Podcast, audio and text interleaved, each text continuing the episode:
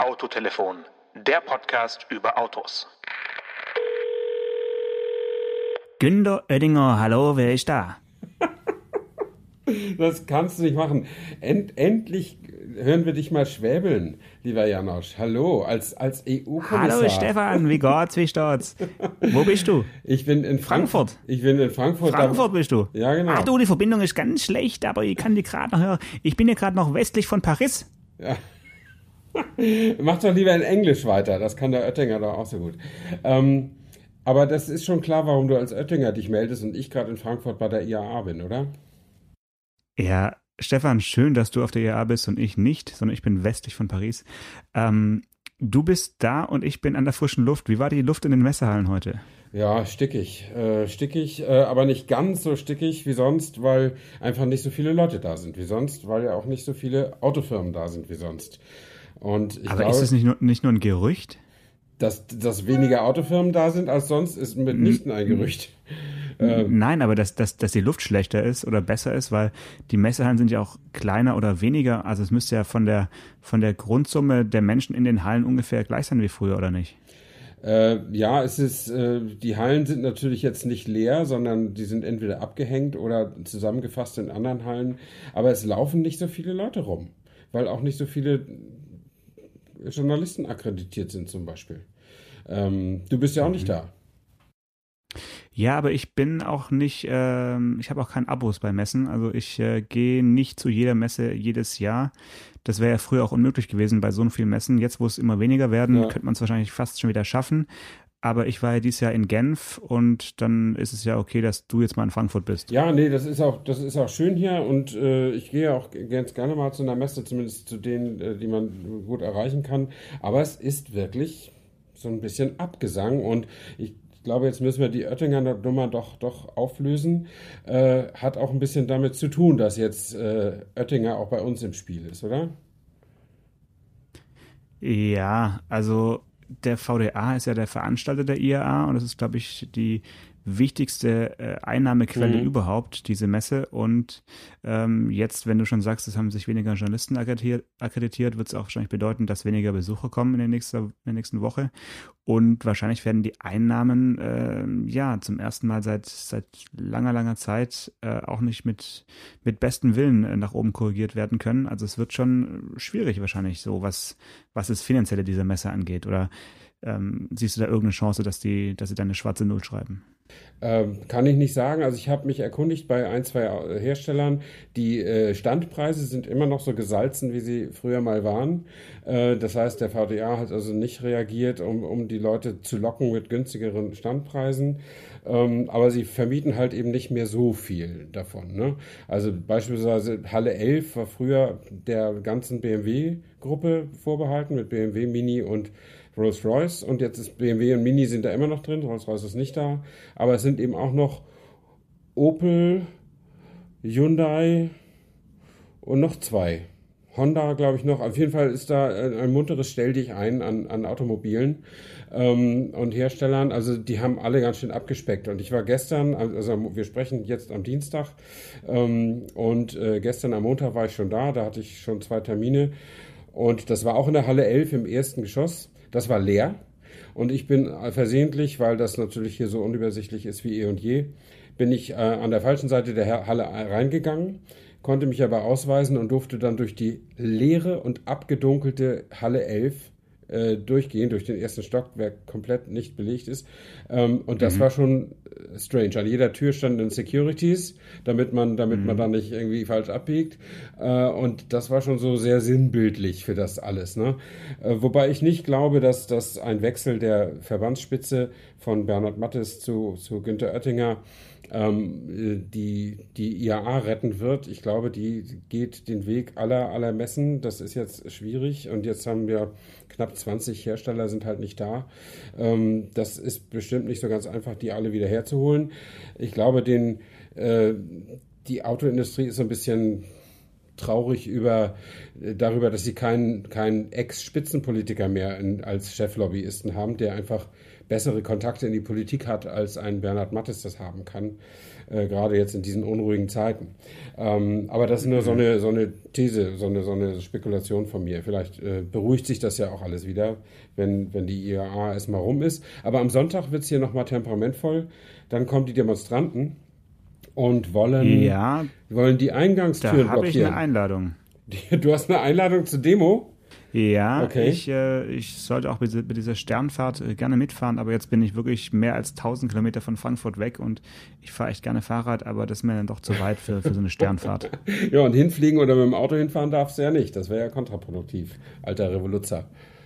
Ja, nee, aber finde ich ja super, dass, dass da mal was los ist. Also ähm, eigentlich müsste ja bei, bei jeder IAA irgendwie eine, eine Demo sein. Also wenn es jemand wirklich ernst meint mit äh, Mobilitäts äh, irgendwie Umschwung, dann wird es ja höchste Zeit, dass man da mal was tut und nicht einfach so äh, eine, so eine wichtige Messe, die sie nach wie vor ist, einfach ignoriert. Also das, äh, bin ich gespannt, ob, da, ob das auch medial irgendwie aufgegriffen wird und ob man damit irgendwas erreicht. Aber Ja. äh, die Idee, eine, eine Sternfahrt zu machen, finde ich schon mal schön. So, so ein Mercedes-Stern nach Frankfurt. Ja, ja, also ich bin auch sehr gespannt, ob das, ob, ob das äh, geduldet wird oder ob der, der VDA von seinem Hausrecht Gebrauch macht und die Leute per Polizei äh, auf die Messe lässt oder wie auch immer. Äh, ich habe mir nur so heute gedacht, also nicht, dass ich jetzt den Demonstranten gute Ratschläge geben möchte, das, die sind nun wahrlich nicht auf meiner Seite, ähm, aber es wäre doch noch schlauer gewesen, wenn sie ihre Aktion heute gemacht hätten und den Nachrichtenstrom unterbrochen hätten, oder? Mm, Ja, ich weiß nicht. Also hätten sie vielleicht so die, die Livestreams hätten sie vielleicht kappen müssen. Also ein Hackerangriff wäre ganz gut gewesen. Aber die paar Journalisten, die da jetzt noch rumspringen, äh, die daran zu hindern, auf die, aufs Gelände zu kommen, wäre jetzt auch nicht so richtig äh, Ja. produktiv gewesen, oder? Also ich habe in der Tat keine Zahlen. Ich habe nur ein Gefühl. Ich habe wirklich das Gefühl, dass weniger Volk unterwegs ist. Äh, und ein Indiz dafür, dass das ähm, nicht so viel sich akkreditiert haben, hat mir auch meine eigene Akkreditierung gegeben. Äh, ich habe es irgendwie, nachdem ja äh, zum Januar meine Tätigkeit bei der Welt geendet hat, habe ich es irgendwie versäumt, mir für dieses Jahr einen neuen Presseausweis zu besorgen. Und äh, jetzt im August hatte ich dann auch keine Lust mehr, für das letzte halbe Jahr das noch zu machen. Und bin beim VDA auf die Seite gegangen und habe hab einfach mal gesagt, komm, ich fülle mal die Akkreditierungsunterlagen aus, mal gucken, was passiert. Und natürlich war da ein Feld äh, dafür da, da freigelassen, um einen Scan meines Presseausweises hochzuladen. Aber ich habe das dann jetzt erstmal, habe ich immer irgendwie auf Mache ich später geklickt.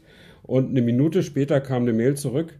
Äh, vielen Dank für, ihr, für Ihren Antrag. Wir werden das bearbeiten. Und eine weitere Minute äh, später kamen meine Akkreditierungsunterlagen mit Strichcode und allem Pipapo.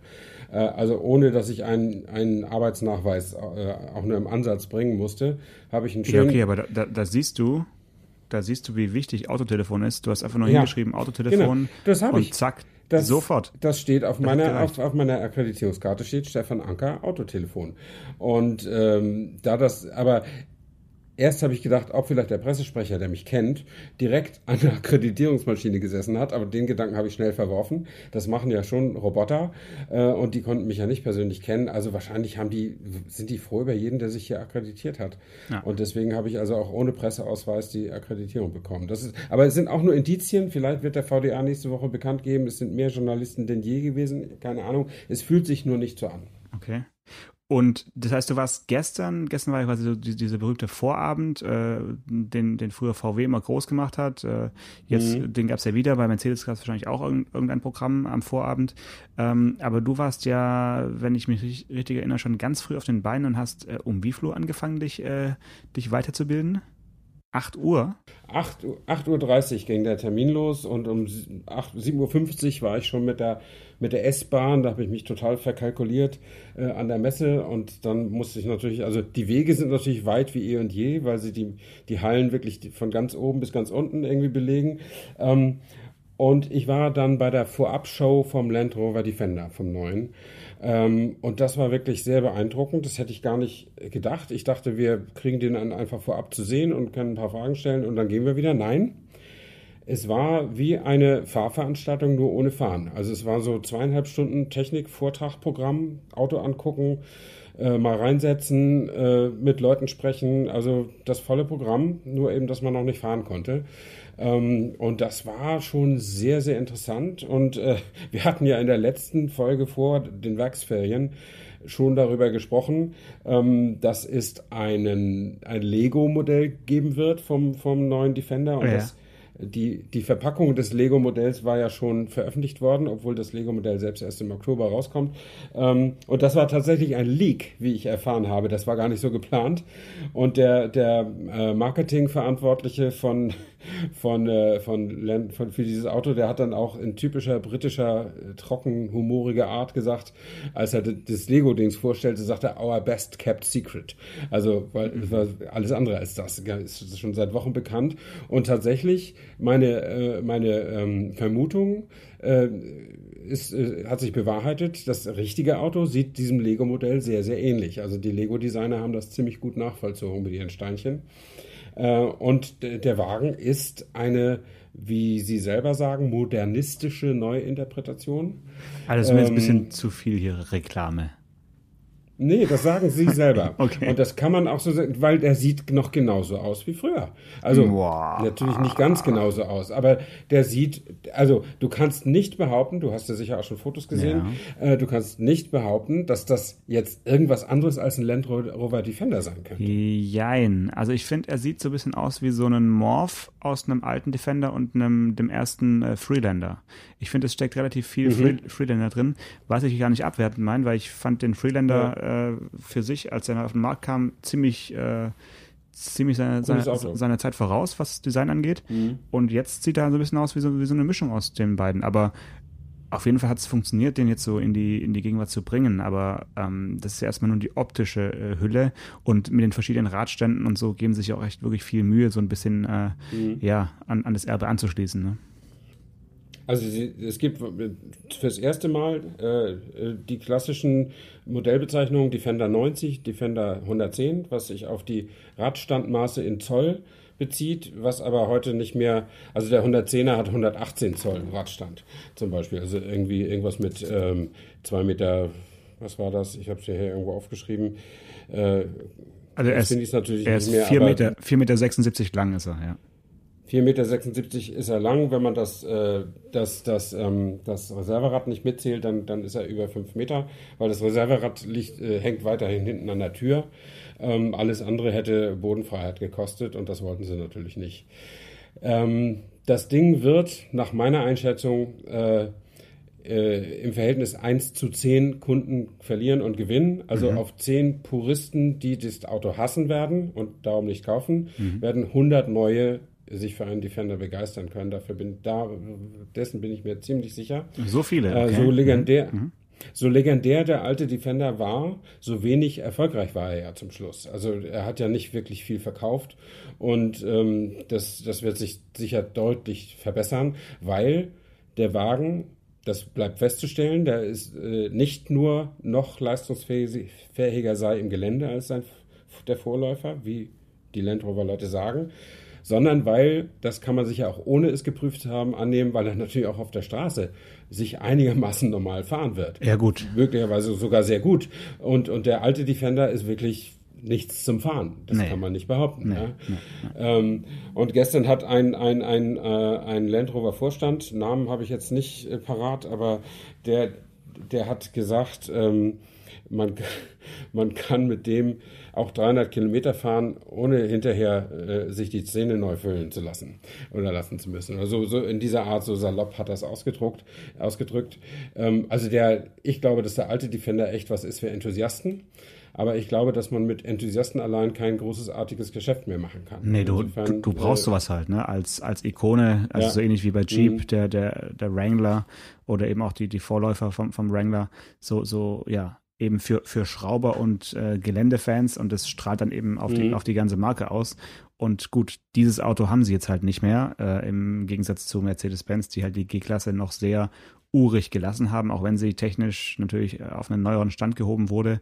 Aber trotzdem ist so, die Grundidee ist halt irgendwie immer noch der, noch der G und ja, man sieht es halt erst auf den zweiten Blick, ob da jetzt ein neuer oder ein alter G kommt. Und beim Defender ist es eben doch eine ganz, ganz neue Generation. Also doch, ja, da haben sie jetzt nicht nur, nicht nur das Innenleben erneuert, sondern auch außen alles komplett äh, umgestellt. Und das ist schon sicherlich der mutigere Schritt. Aber wir haben uns ja beim letzten Mal schon darüber unterhalten, dass die Studie von dem neuen Defender, wie alt war die da? Ich glaube, irgendwie elf Jahre oder sowas, ne? Also wirklich älter. 2011 war das.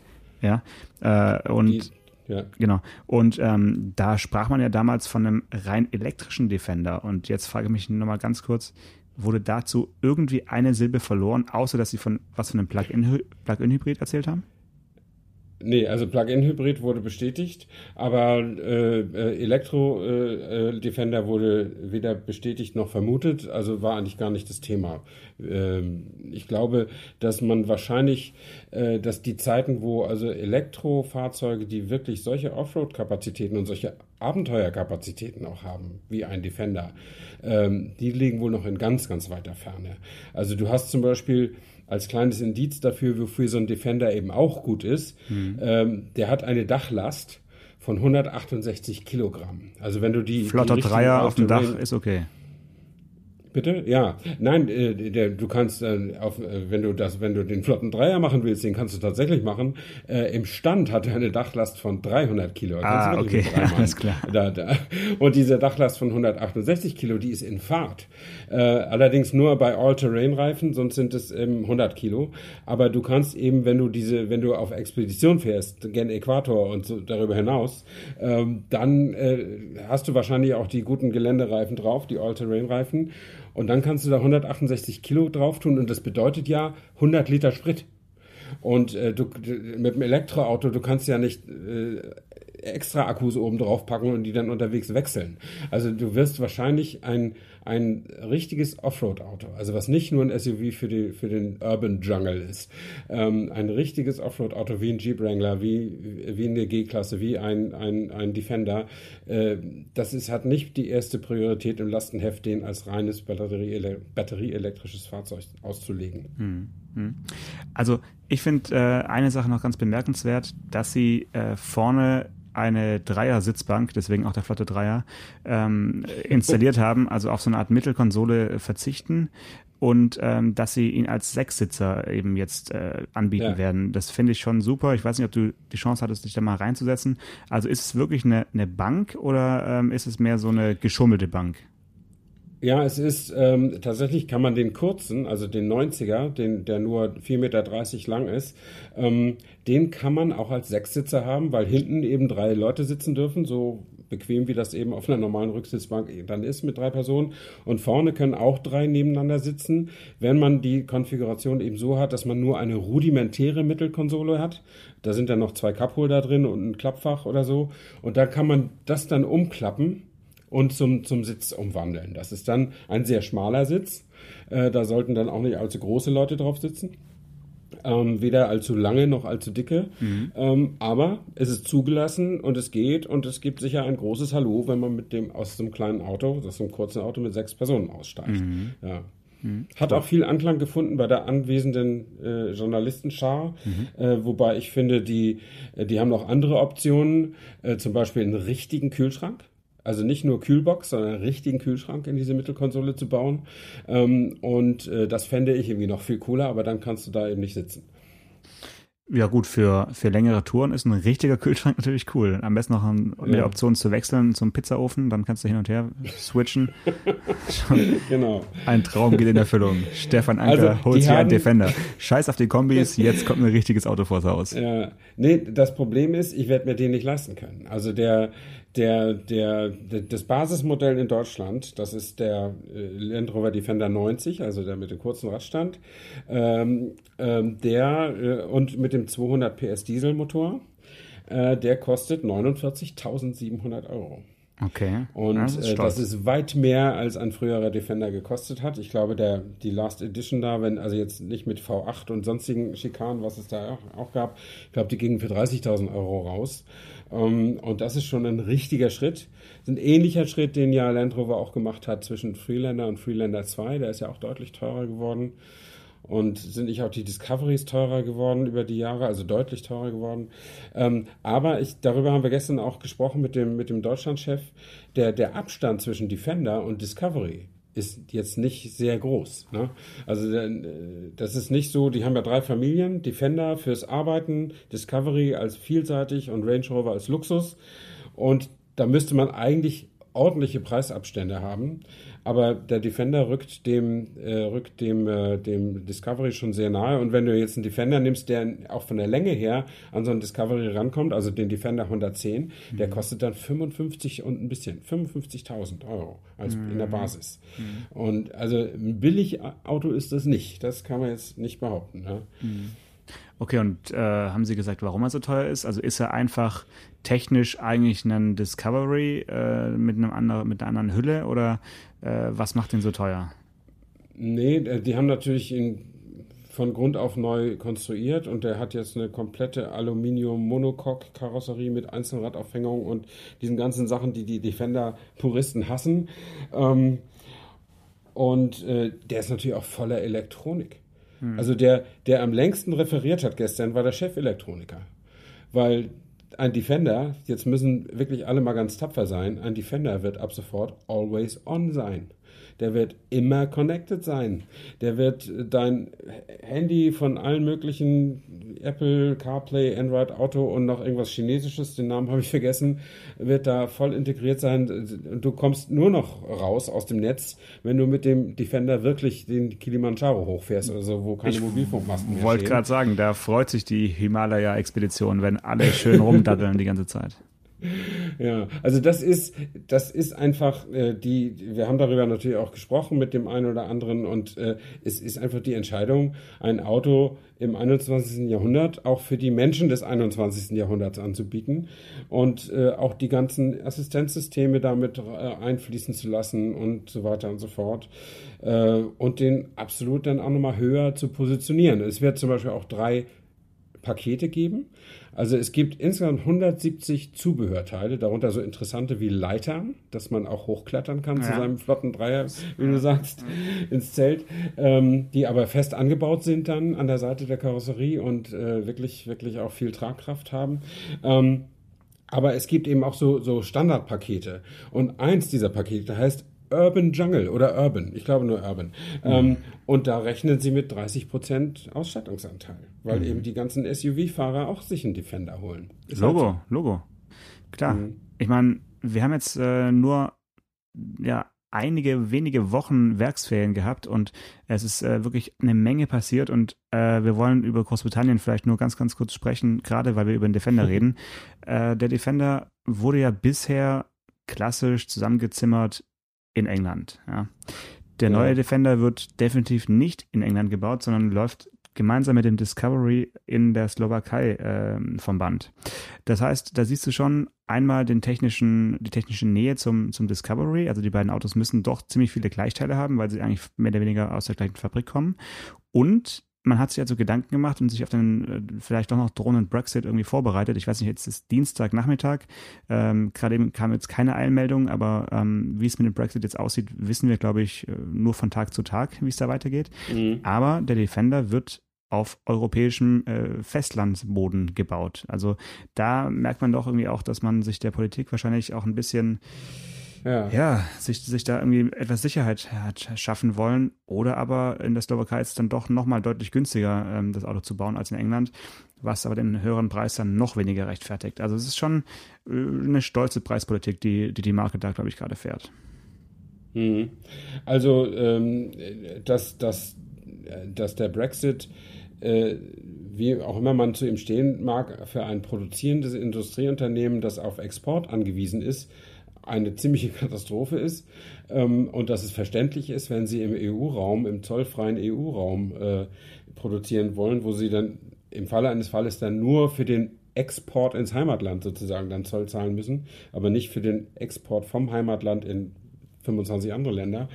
Ähm, das kann ich irgendwie nachvollziehen. Und wenn du sagst, die Autos müssen dieselbe Plattform haben, weil sie vom selben Band kommen, das ist heutzutage ja nicht mehr unbedingt nötig. Also die Produktion ist ja heutzutage in den Werken so flexibel, äh, dass man auch ganz verschiedene Modelle vom selben Band äh, rollen lassen kann. Ähm, also das würde ich jetzt nicht zwingend als, als Argument dafür, dafür nennen, aber vielleicht ist es auch so. Ich, ich weiß es nicht. Ich habe mich ehrlich gesagt tut mir leid, ich habe mich für die Frage gar nicht interessiert.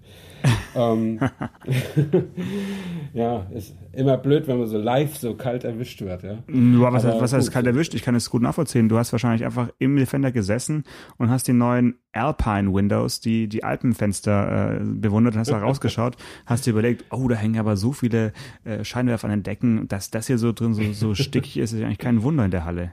Also sind die Fenster ja. wirklich cool oder sehen sie nur von außen irgendwie schick aus? Auch die Fenster sind, sind schon nice irgendwie, aber das würde ich jetzt, das wäre jetzt nicht meine erste Priorität. Äh, was nett ist, sind die, äh, es gibt einen so ein, also es gibt auch eine Commercial-Variante, ne?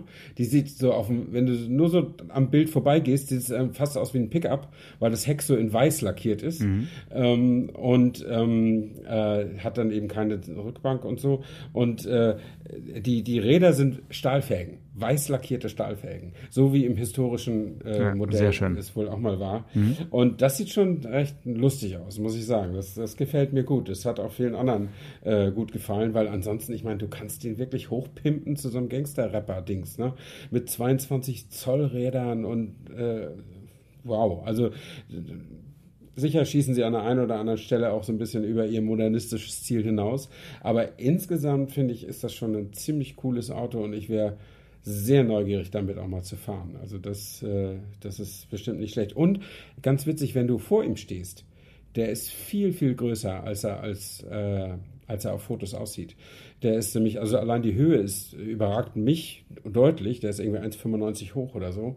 Ähm, ja gut, du bist, 1, du bist 1,94, ja, das ist echt richtig groß, ja. ja mhm. Genau. Ähm, und, äh, und die Breite ist auch über zwei Meter. Also selbst bei angeklappten Spiegeln ist die schon knapp über zwei Meter. Also hast du ein echtes Trümmerteil da, nur dass er halt weniger lang ist. Äh, so, ne? Also die, der kurze ist irgendwie so wie ein Golf oder so, ne? 430, irgendwas so in, in dem, in dem Dreh.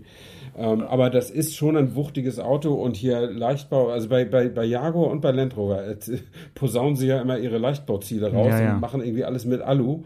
Und dann guckst du mal in die technischen Daten. Das Grund, also du kannst einen Land Rover Defender 110, jetzt den großen, nur dafür habe ich so eine, so eine ausgeführten technischen Daten, kriegst du nicht unter 2323 Kilo. Ähm, das ist dann schon auch eine Ansage. Ne? Das ist schon das, an, äh, hört Doch, du kriegst im Moment, Entschuldigung, ja. äh, zurück 2261. Das ist der Okay, Diesel dann doch deutlich drunter, ja, ja, ja. Mhm. Ja, 2201, aber das ist schon ein heftiges Gewicht, ja. muss, man, muss man sagen. Ja. Zulässiges Gesamtgewicht dann 3,1 Tonnen. Also wenn der mit voller Expeditionsstärke belegt ist, dann ist das schon, dann ein muss LKW, man schon dann kannst du als, als LKW mal zulassen. Ja. Ja. Okay. Aber gut, der wird seinen Weg machen, da bin ich ganz, ganz sicher. Abschließende Einschätzung zum Defender, wenn wir sagen, der alte war schon ein Sympathieträger. Wie schätzt das neue Modell ein, wenn der so in eine deutsche Innenstadt fährt? Eher faule Eier und Tomaten oder eher anerkennende Blicke und Daumen hoch? Was meinst du? Ja, das, das Problem ist ja, der Defender ist ja auf den ersten Blick vergleichbar mit einer G-Klasse, mit dem Jeep Wrangler oder auch mit dem Porsche 911 als eines der wenigen Autos, die sich eigentlich über die Jahrzehnte nicht wirklich verändert haben. Mhm. Äh, das Problem ist nur, zum Beispiel beim Porsche, der ist ja jetzt auch in Generation 7 oder ich glaube sogar 8, äh, da ist eben immer mal was gemacht worden. Das ist zwar immer noch erkennbar, was das mal war, aber der hat sich nach und nach entwickelt. Der Defender, Du glaubst es nicht, der hatte vorher auch schon fünf Modellgenerationen. Natürlich. Nur die sind irgendwie optisch irgendwie immer gleich geblieben. Dann ist der vor vier Jahren ausgelaufen, also wurde die Produktion eingestellt und jetzt ist er plötzlich wieder da und sieht ganz anders aus. Also schon als Defender erkennbar, aber doch als über, der hat nichts von Retro, der hat nichts von guten alten Zeiten. Das ist ein Auto des 21. Jahrhunderts. Und insofern kann es sein, dass er dieses von dir äh, angesprochene Sympathie gehen oder so, hm. was die anderen Autos haben. Ein Jeep Wrangler wird auch nicht so böse angeguckt wie jetzt nee, ein Tiguan oder, oder sowas. Ja. Ne? Aber das kann sein, da bin ich sehr gespannt, ob die, ob, also auch die Autofeinde äh, dem, dem Defender weiterhin Welpenschutz geben oder nicht. Kann hm. sein, dass nicht. Lass uns es so machen. Wir haben jetzt noch äh, ganz, ganz viele Elektroautos auf der, auf der Brust hier, auf der Liste, die wir noch gar nicht angesprochen haben. Da ist ja wirklich ja. einiges, was da, was da abgestellt wurde. Äh, ich würde ganz gern noch eine Frage stellen, jetzt nochmal rein ästhetische Natur. Du hast ja gesagt, du warst auch mhm. in der, in der BMW-Halle, also nicht nur im ja. abgesperrten Dachgeschoss, sondern auch richtig auf dem Stand. ich war natürlich, allen Ständen, es war auch leichter als in den letzten Jahren, weil es ja, weniger waren. Ganz kurz, dein Live-Eindruck egal ob jetzt, äh, ob du jetzt kalt erwischt wirst oder nicht, was sagst du zu der Niere vom Vierer-Konzept? ja, das muss man sich trauen. Also wer es nicht gesehen hat, einfach mal googeln, BMW Konzept 4. Ähm, eine Neuinterpretation eines wahrscheinlich künftigen Vierer-Coupés. Äh, und äh, man hat schon viel gesehen an, an neuen Nieren. Äh, die werden in der Regel höher und breiter. Jetzt siehe 7er oder X7. Aber dieses Ding wird nur höher. Also es ist eine riesenhohe Niere, die aber nicht besonders breit ist. Und äh, das ist aus meiner Sicht erstmal ziemlich unbmwig ähm, und zumindest ein Hingucker. Ob ich das auf Dauer sehen möchte, habe ich noch nicht entschieden. Okay. Also finde ich schon sehr überraschend, dass sie nach dem X7 jetzt noch mal eine noch größere Niere da irgendwie raushauen. Aber gut. Und dann noch, noch so eine ähnliche Frage. Warst du zufällig, und ich frage jetzt extra nochmal nach, warst du auch auf dem Smart-Stand? Äh, ich habe die Smart gesehen, aber nur so im Vorbeigehen. Ich habe mich jetzt nicht okay. extra dafür interessiert. Ist dir beim Smart irgendwas aufgefallen, dass er nee. jetzt ein Facelift bekommen hat? Nee, hat er? Okay, dann lass uns da auch nochmal nächste Woche drüber reden, weil ja. das ist dann nochmal noch mal ein anderes Ding. Und zwar, ähm, ich habe mir gerade nochmal den Artikel angeschaut von der IAA 2017, also vor, vor zwei Jahren. Mhm. Und da hat äh, Smart ja diese ähm, Smart Vision EQ42 vorgestellt. Das war so ein, ja, vermeintlich autonom fahrendes Elektrowegelchen für zwei Personen ohne Lenkrad und so für, mhm. für Car2Go ähm, perfektioniert. Und der hatte schon so einen Kühlergrill, wie jetzt der Smart 42 als Facelift bekommen hat. Und dann, das können wir gerne nächste Woche nochmal zum Anlass nehmen, nochmal über, über diese, über das Thema Stoßstange äh, und äh, Kühlergrill zu reden, weil okay. da ist mir was aufgefallen, dass ein Auto, was für die, für die Stadt gebaut ist, jetzt irgendwie gar keine Stoßstange mehr hat, sondern einfach nur einen Grill, wie viele ja. andere Autos auch. Und das hat mich jetzt beim Smart dann doch etwas überrascht, weil der ja dann eigentlich nur noch als Elektroauto fährt und einen Kühler eigentlich gar nicht mehr brauchen würde. Aber mhm. der hat mhm. jetzt einen ganz, ganz großen bekommen. Also auch so ein bisschen, okay. Äh, er wäre vielleicht gerne einen, äh, einen BMW und hätte eben auch irgendwie so ein was ganz Großes. Ich wäre so gern ein BMW. Ähm, ja, also es ist ja ganz einfach. Ähm, du hättest mich jetzt in der Tat kalt oder wenigstens lauwarm erwischt, aber jetzt ist ja, da wir sprechen, Dienstag und morgen Mittwoch an dem Tag, wo wir ausstrahlen, ist ja immer noch Pressetag und da bin ich immer noch in Frankfurt und da gehe ich einfach nochmal hin und gucke mir den in Ruhe an und dann können wir nächste Woche über den Smart sprechen und auch über all diese Elektroautos, die wir in der Tat jetzt noch gar nicht besprochen haben, aber ich glaube, unsere gute halbe Stunde ist jetzt auch schon wieder um. Also als da wären Porsche Taycan, VW ID3 und äh, ID3 äh, bitte. ID3 hört sich doch viel besser an, oder? Aber nein, ID3, nein, nein, ja. Na gut, wie auch Und immer. Äh, Honda, Honda E. Honda ja? E. Der, du, 30.000 e, 30 Euro. Nein, falsch. Doch. Der kostet 33.850 Euro und Honda verschickt aber, ver, verschickt aber, Pressemitteilungen, äh, wo sie sagen, er kostet äh, 29.470 inklusive Umweltbonus von 4.380 Euro. Ja. Also äh, seltsame Rechenspielchen. So oder so ist das Auto auf jeden Fall ähm, ein bisschen zu teuer, dass ich mir jetzt spon spon spontan kaufen würde. Andererseits kostet so ein Corsa E halt auch 30.000 Euro. Ja. Ähm, der ist halt auch zu teuer. Und naja, aber wie gesagt, das ist ein, ein großes Thema für nächste Woche, würde ich sagen. Genau. Was du bis nächste Woche noch überlegen kannst und ich natürlich auch ist, warum Porsche den Taycan, das äh, aktuelle Topmodell, Taycan Turbo S nennt. Die Frage ja. würde ich gerne für die nächste Woche äh, mir nochmal auf den Weg geben. Ja. Ich gehe da einfach nochmal hin und guck mal unter, unter das Blech, ob sie doch irgendwo einen Turbolader eingebaut haben in das Elektroding. Und dann haben wir vielleicht das Rätsels Lösung. Aber soweit dann nächste Woche, das dazu nächste Woche mehr. Und äh, da freue ich mich schon drauf. Bis dahin. Schönen zweiten Pressetag noch. Bis dann. Ciao. Danke, ciao. Autotelefon, der Podcast über Autos mit Stefan Anker und Paul Janosch Ersing.